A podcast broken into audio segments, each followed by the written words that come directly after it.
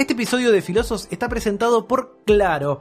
No me digas nada, sufriste todas las eliminatorias y estás dejando todo para ir a alentar a la selección a Rusia. Bueno, tengo una buena noticia para vos. Ahora con Claro, además de toda América, tenés roaming incluido en Europa y Rusia hasta el 31 de julio en todos los planes desde 4 GB. Así que vas a poder hablar a precio local y navegar con los gigas de tu plan aunque estés del otro lado del mundo. Solo sabes, si vas a alentar, tenés que tener un plan claro con roaming incluido. Si ya sos cliente y tenés un plan América de 4, 7 o 10 gigas, listo, ya tenés tu plan. Si no, llamás al asterisco 611 y te cambias de plan en el acto. Si todavía no sos cliente de Claro, es muy fácil. Marcas 0800 123 Claro y pedís tu plan con roaming incluido. Así de simple es Claro.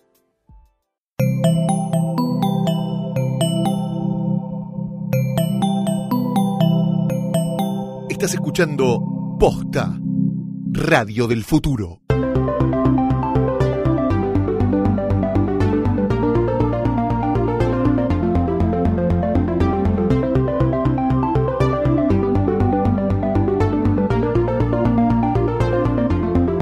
Hola amigos, mi nombre es Tomás y esto es Filosos, problemas reales de la filosofía inspirados en la ficción. No, no apagues, no cierres, no cierres la ventanita del Chrome, no pongas otro tema en Spotify, no vayas con Selena Gómez, no te vayas con Lali, porque yo te prometo, te aseguro que este ratito que vamos a estar juntos no va a ser aburrido. No te vamos a mandar a leer libros imposibles, no queremos que nos diga cuál es el origen etimológico de una palabra complicada. Quizás todo eso te den ganas de hacerlo en un ratito, después que escuches cómo hablamos sobre algunas cuestiones filosóficas, algunos problemas, y lo que hacemos es utilizar algún ejemplo de la ficción, tomamos un objeto, un cómic, una novela, como excusa para discutir sobre algo que quizás nunca te planteaste o tal vez todo el tiempo te planteaste y no sabes si hay otras opiniones distintas a las tuyas o si tienes una eh, idea preconcebida, si vos realmente tenés una fuerte intuición sobre algo, eh, ponele pausa, escucha lo que vamos a discutir, vamos a ver un montón de posiciones diferentes y quizás tengas ganas después de ese ratito de volver a pensar las cosas.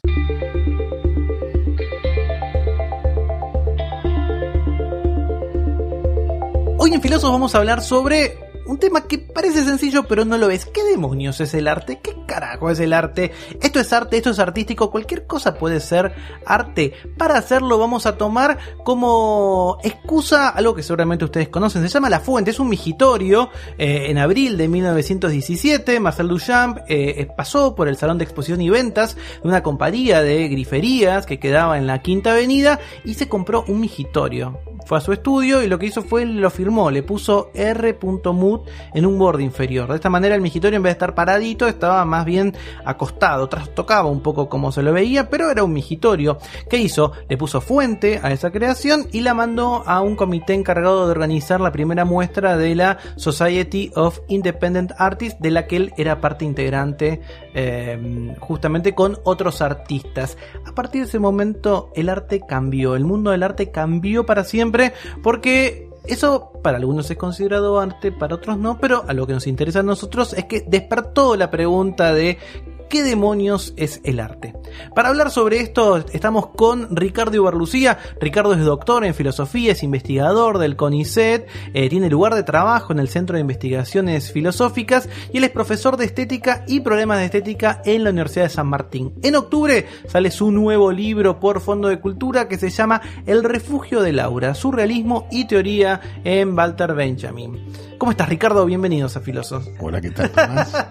me encanta que estés acá. Yo voy a decir una cosa. Eh, siempre tenemos gente grosa y gente que me cae muy bien, pero eh, con Ricardo, eh, que trabajamos, digamos, en grupo de investigación, nada, siempre te tengo un cariño muy especial porque me siento muy identificado con, con, con, vos y con tu manera de vivir la filosofía. Nos hemos divertido bastante en, esos, en nuestras reuniones este, con, con, con, Diana Pérez, Eleonora Orlando y otros. Muchos filósofos del Centro de Investigaciones Filosóficas y de y la Sociedad esa- Argentina Eh, de Análisis Filosófico. Exactamente, los filósofos también tenemos diversión cuando nos juntamos a leer y a discutir. Yo sé que a vos eh, eh, el, el migitorio de Duchamp te genera como eh, un poco de mm, alteración, ¿no?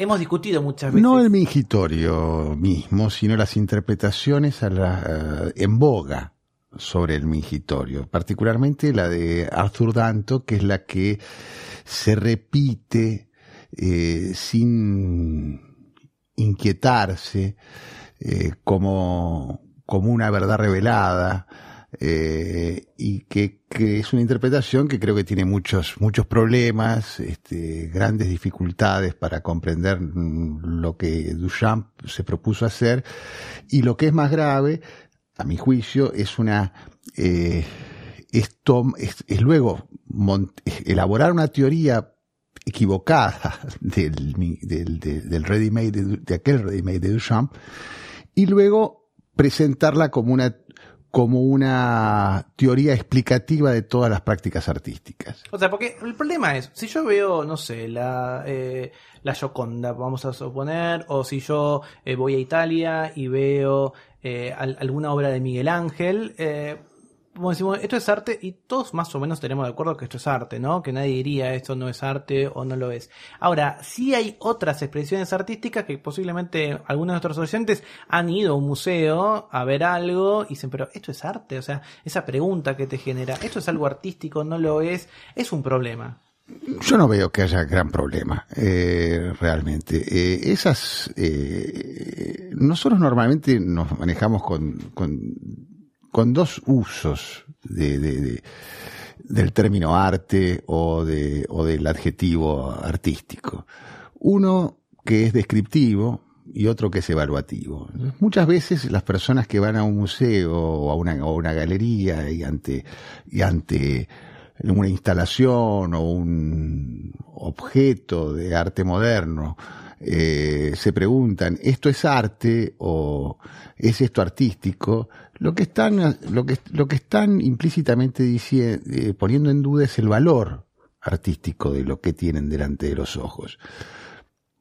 desde un punto de vista descriptivo, las cosas que están eh, en, ese, en esa galería o en ese museo, e insisto en que estoy determinando ciertos espacios donde estos problemas se, se producen.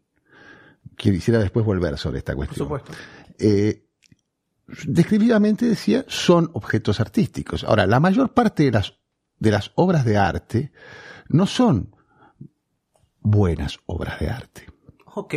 O sea, la mayor, la mayor cantidad, es más, las buenas obras de arte son excepcionales. ¿Y qué, y qué, tiene una buena obra de arte? O sea, ¿qué, te tiene que despertar algo? ¿Tiene que ser universalmente reconocido como artístico? No, no, no hace falta eh, dar un salto tan grande, digamos, como para eh, eh, pensar en obras maestras. Eh, yo estaba más bien pensando lo siguiente. hombres y mujeres escribimos poemas en algún momento de nuestras vidas. ¿no? Es decir, la mayor parte de las personas, por lo menos de ciertas, con, acceso a la escritura, alguna vez escribieron un poema de amor. Un poema de amor es una obra de arte. Es un objeto de arte. Más allá de que lo... Lo es, lo es porque un poema es un objeto artístico. Ese objeto artístico puede ser defectuoso, puede ser eh, vulgar, puede ser eh, banal, ¿no? Pero no deja de ser una obra de arte. Luego, si lo vamos a comparar con, con, no sé, con un poema de Pessoa que escribió precisamente sobre, sobre lo ridículas que son las personas que jamás escribieron poemas de amor, eh, seguramente vamos a ver que hay una gran diferencia. Pero no, no, no cambia el estatuto artístico. Entonces ahí lo que estamos haciendo es una distinción de carácter evaluativo. Los poemas de Pessoa son excelentes poemas. Los poemas que yo le escribía a mi novia cuando tenía 15 años eran desastrosos, mejor los oculto, los olvido, los rompo, los tiro a la basura. Porque me avergüenzan. Entonces, eh, Ricardo, podríamos decir, este uso que vos mencionabas recién del arte como descriptivo, es decir, ok, esto en tanto poema es una pieza de arte. Es una... ¿sí? Y, después, en tanto eh, como el uso del arte como algo eh, evaluativo, es decir, bueno, ok, esto es arte porque es bueno. O sea, cuando yo veo un buen poema de arte, eso es arte. Eso sería, digamos, tiene una doble vida la palabra arte.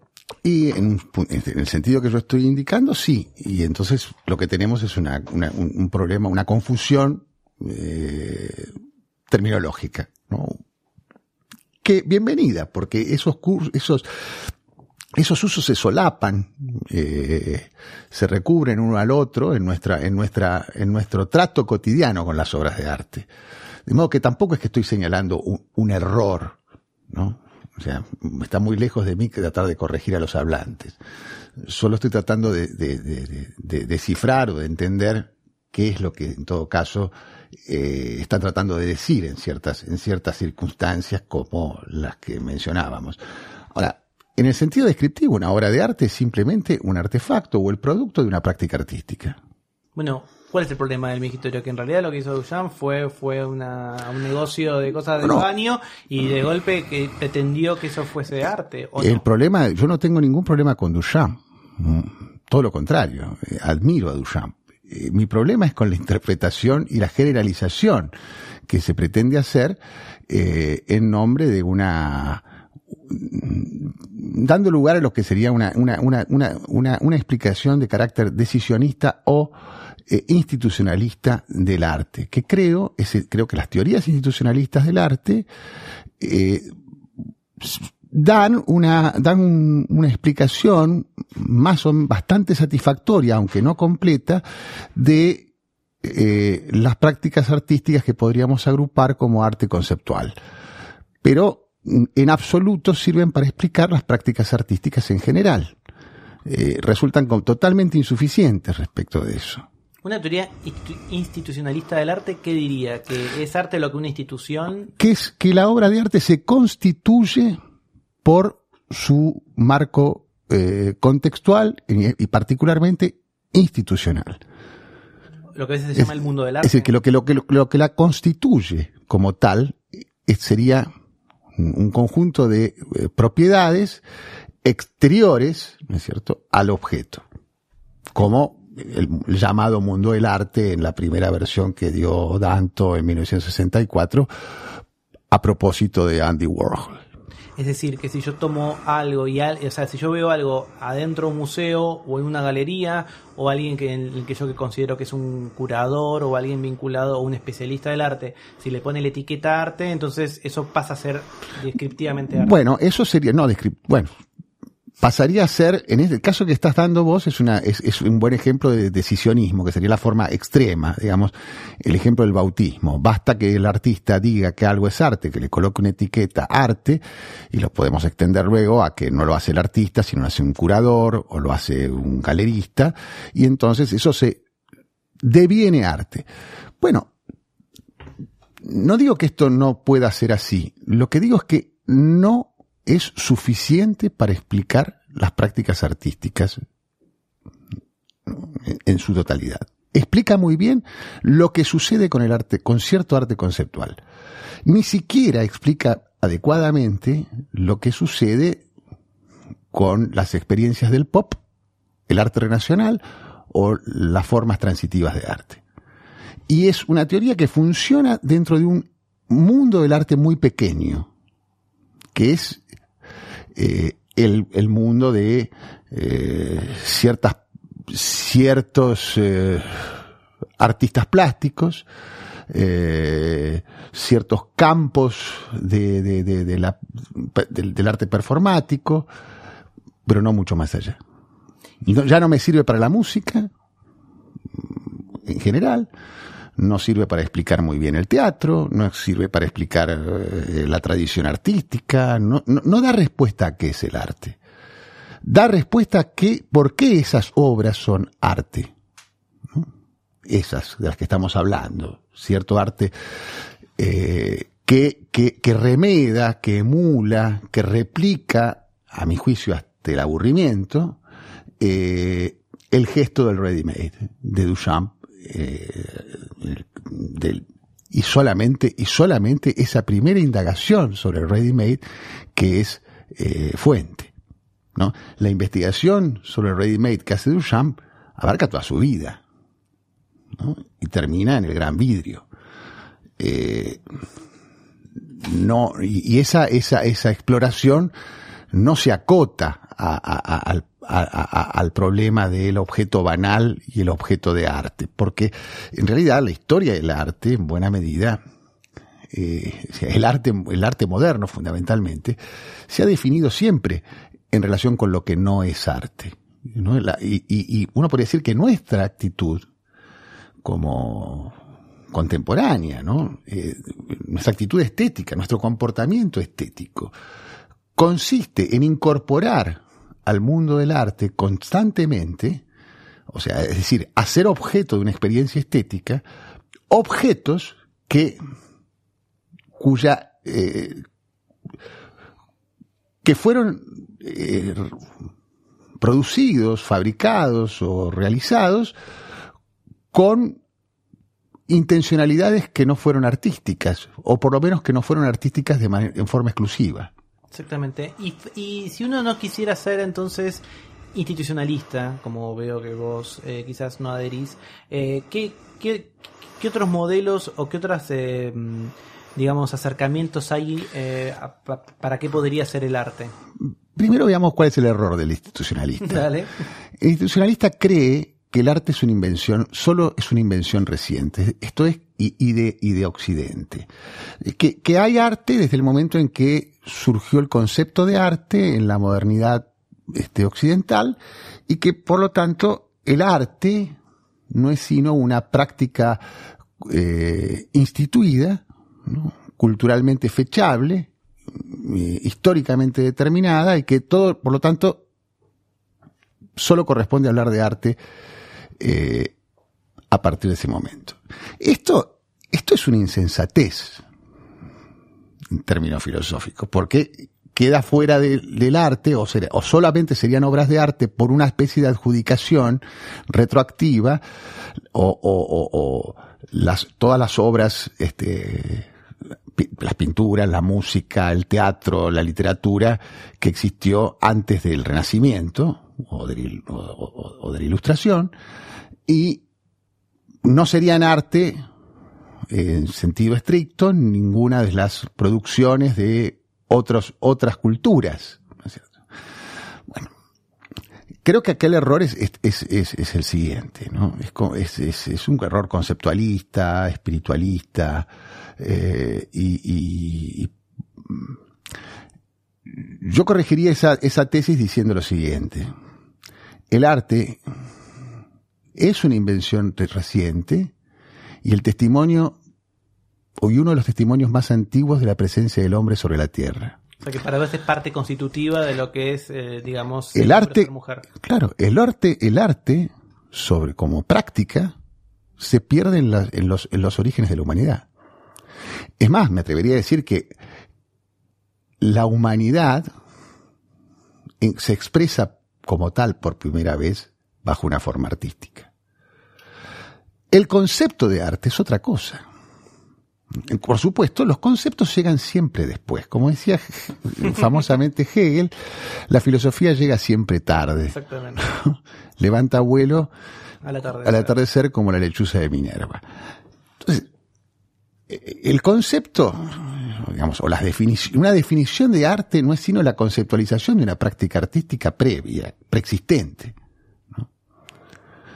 eh, que nos sirve para, para, para, para, para, para clasificar, ordenar, sistematizar este, eh, no solo pensamientos, sino eh, formas o prácticas culturales, este, regimentar incluso conductas eh, de la peor o de la mejor manera. Pero me parece que, que, que es, el institucionalista confunde, confunde las, las cosas y, y, y, y está eh, explicando una práctica artística muy determinada, muy acotada, que, y, en este momento diría la menos eh, la, la que es potencialmente menos interesante e incluso ya envejecida.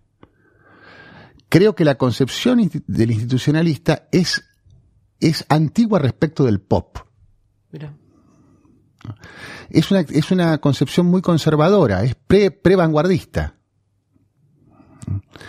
Eh, por eso, por eso creo que no es una buena, no es una adecuada eh, explicación de, de, lo que Duchamp está investigando a través del ready made. Me parece que Duchamp está eh, pensando en modos de recepción diferentes de las obras de arte, que no se vinculen a, la recepción retiniana, eh, que tienen que ver más con la interacción, con el juego, con la experiencia eh, sensorial y compartida, digamos, colectiva incluso, ¿no? Me parece que la búsqueda de Duchamp iba hacia formas de participación de, digamos, eh, de los espectadores en la constitución de la obra de arte. Que excedían la mera pasividad, esa idea retiniana. Claro, veo, claro, en cambio, exactamente, que, que exceden esa pasividad que retiniana, meramente contemplativa, de un espectador que es simplemente un contemplador de un objeto que está enfrente. Lo que me, a mí lo que, por, qué digo que, que el institucionalista a lo Danto es, o, o a lo Dicky es conservador? Porque no concibe otra, otro, otro espectador, otro receptor que no sea el contemplador de un objeto que está enfrente y al que se, y que se, y, que, y que debe acatar las indicaciones que se le dan para su recepción. Y eso nos rompe entonces, no habría que ir a, no digo prender fuego, pero sí por lo menos repensar los museos. Digamos, porque de alguna manera los museos, la manera tradicional en que los pienso, en las galerías, sigue manteniendo esa idea retiniana y pasiva de que, ok, esto es una obra, eh, observala, tengo a alguien que me acompañe en el recorrido y quizás me lo me dice, bueno, esto tenés que hacerlo, esto tenés que mirarlo, fíjate lo que pensaba el autor, o sea, se mantiene esa idea todavía hoy en el siglo XXI. Se mantiene, lamentablemente. Los museos no, no, no, no cumplen la función didáctica que, que, uno desearía que, que cumplieran. Eh, esa era una preocupación de, de Rosal, de Walter Benjamin, lo fue de Nelson Goodman. Eh, buscar eh, un, Se confunde el papel didáctico del museo con la instrucción del público. Como si para apreciar una obra de arte eh, las, las, personas tuvieran que eh, incorporar toda clase de nociones, de conceptos, de elementos provenientes de la historia del arte, conocer acerca de las escuelas, los modos de composición, eh, etcétera. Y, de esa manera, entonces, accederían a, la obra de arte. Yo creo que es exactamente lo contrario, que, si algo tendría que hacer el museo es, es este, favorecer el ejercicio de la propia percepción, digamos. Eh, yo creo que en general las personas eh, el gran público, más bien, está perfectamente capacitado para, para acceder a las obras de arte. Lo que tiene que hacer es ejercitarse. ¿no? Por supuesto que no es algo que se va a dar eh, de manera inmediata. ¿no? Se hace mirando, pero, pero mirando las obras precisamente sin ese velo de, de, de, de, gloria o de, o de distancia que se, que, que, se le, que se le impone, ¿no es cierto? Quizá para preservar eh, eh, el rol de los intermediarios, el crítico, el curador, el, el, intérprete, ¿no? Y, y, Ricardo, ¿no te da miedo que al ser tan, digamos, vos decís, bueno, ok, el tan público puede descubrir lo que es el arte o puede entender lo que es el arte, necesita un poco de acostumbramiento, pero podría ser sin necesidad de, de tutores, sin necesidad de ir a un museo y que te lo explique un guía. ¿Y no te da miedo que en ese sentido casi cualquier cosa pueda ser arte? No, no, yo no tengo miedo de ninguna manera. Y, además no creo que ese sea el problema. Eh, creo que los que tienen miedo de que cualquier cosa sea arte son quienes son los comisarios de las muestras. Su nombre bien lo indica, ¿no? Eh, en general la gente, la gente no necesita que le expliquen qué es hacer arte. Las prácticas artísticas están expandidas y diseminadas en, en todos los pueblos y todas las culturas. ¿vas a explicar qué es una canción? Como si la gente no supiera cantar. ¿no?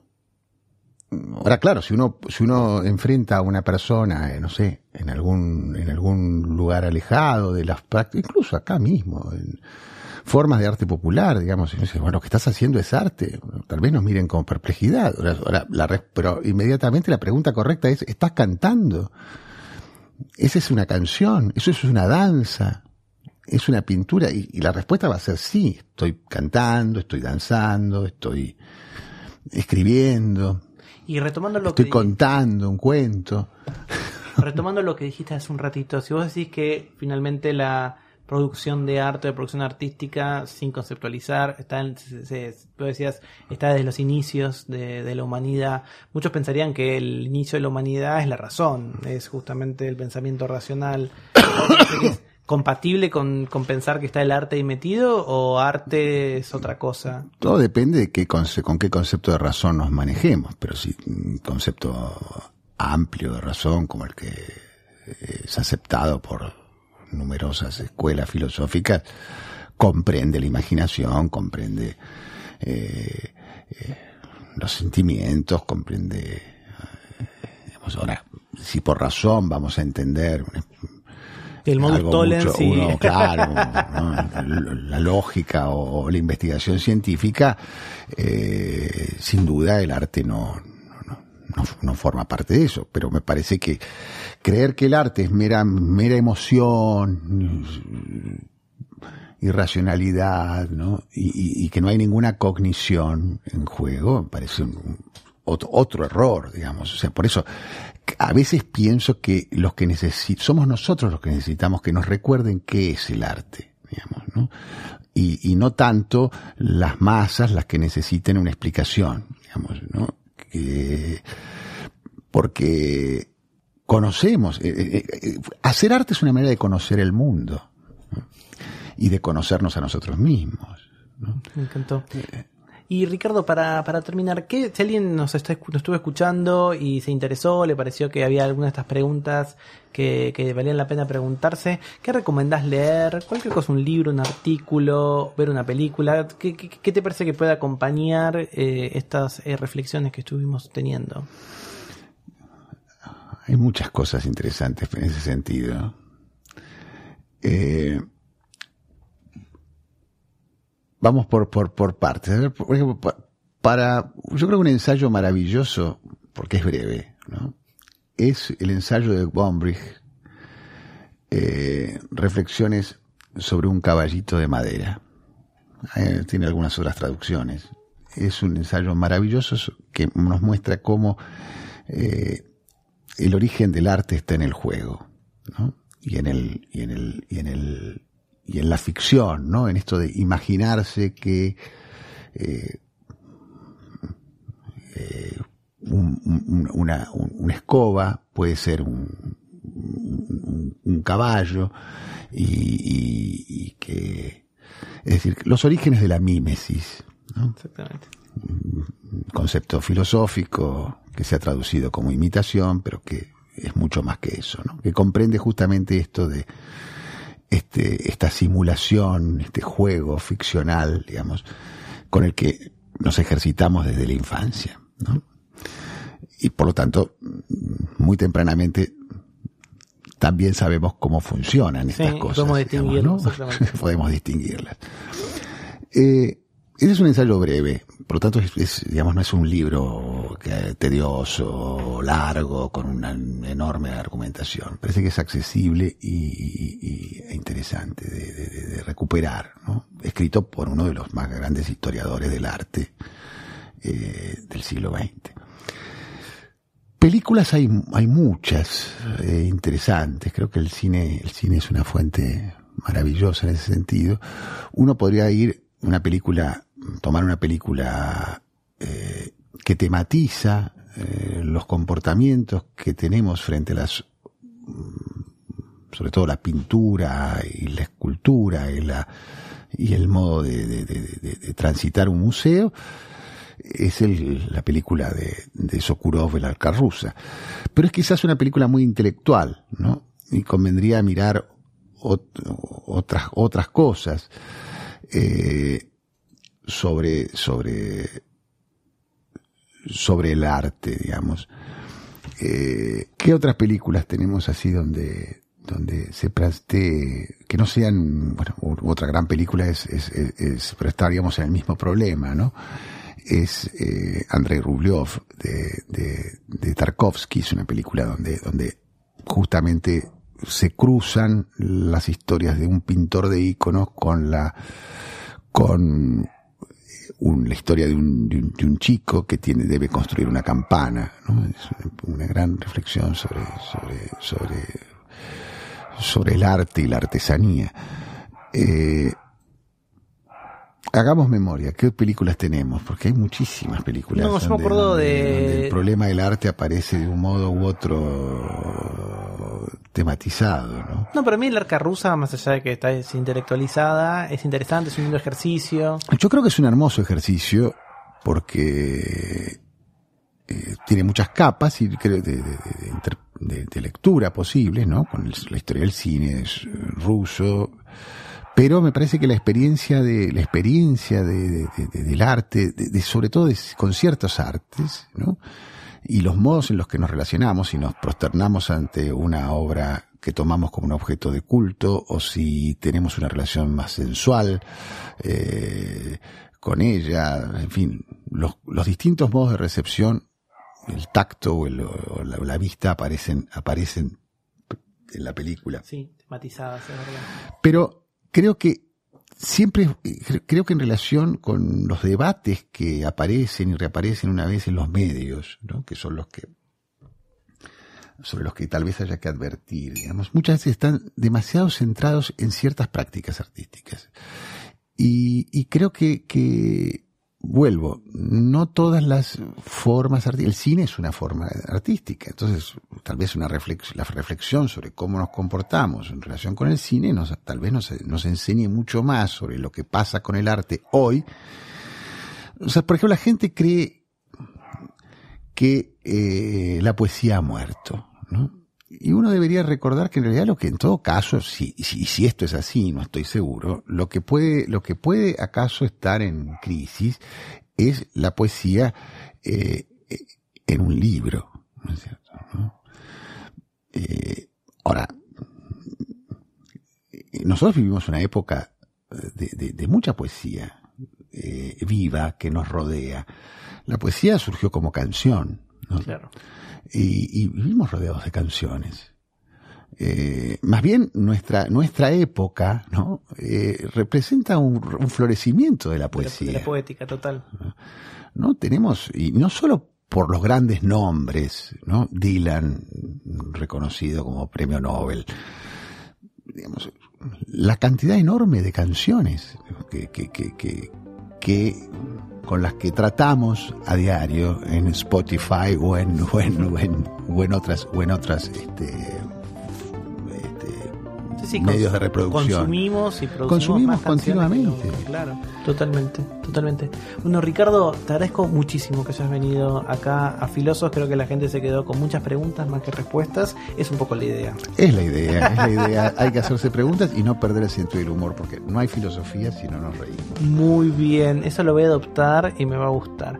Bueno, muchas gracias por habernos escuchado. Esto fue Filosos, problemas reales de la filosofía inspirados en la ficción. Auspició este programa. Claro, es simple.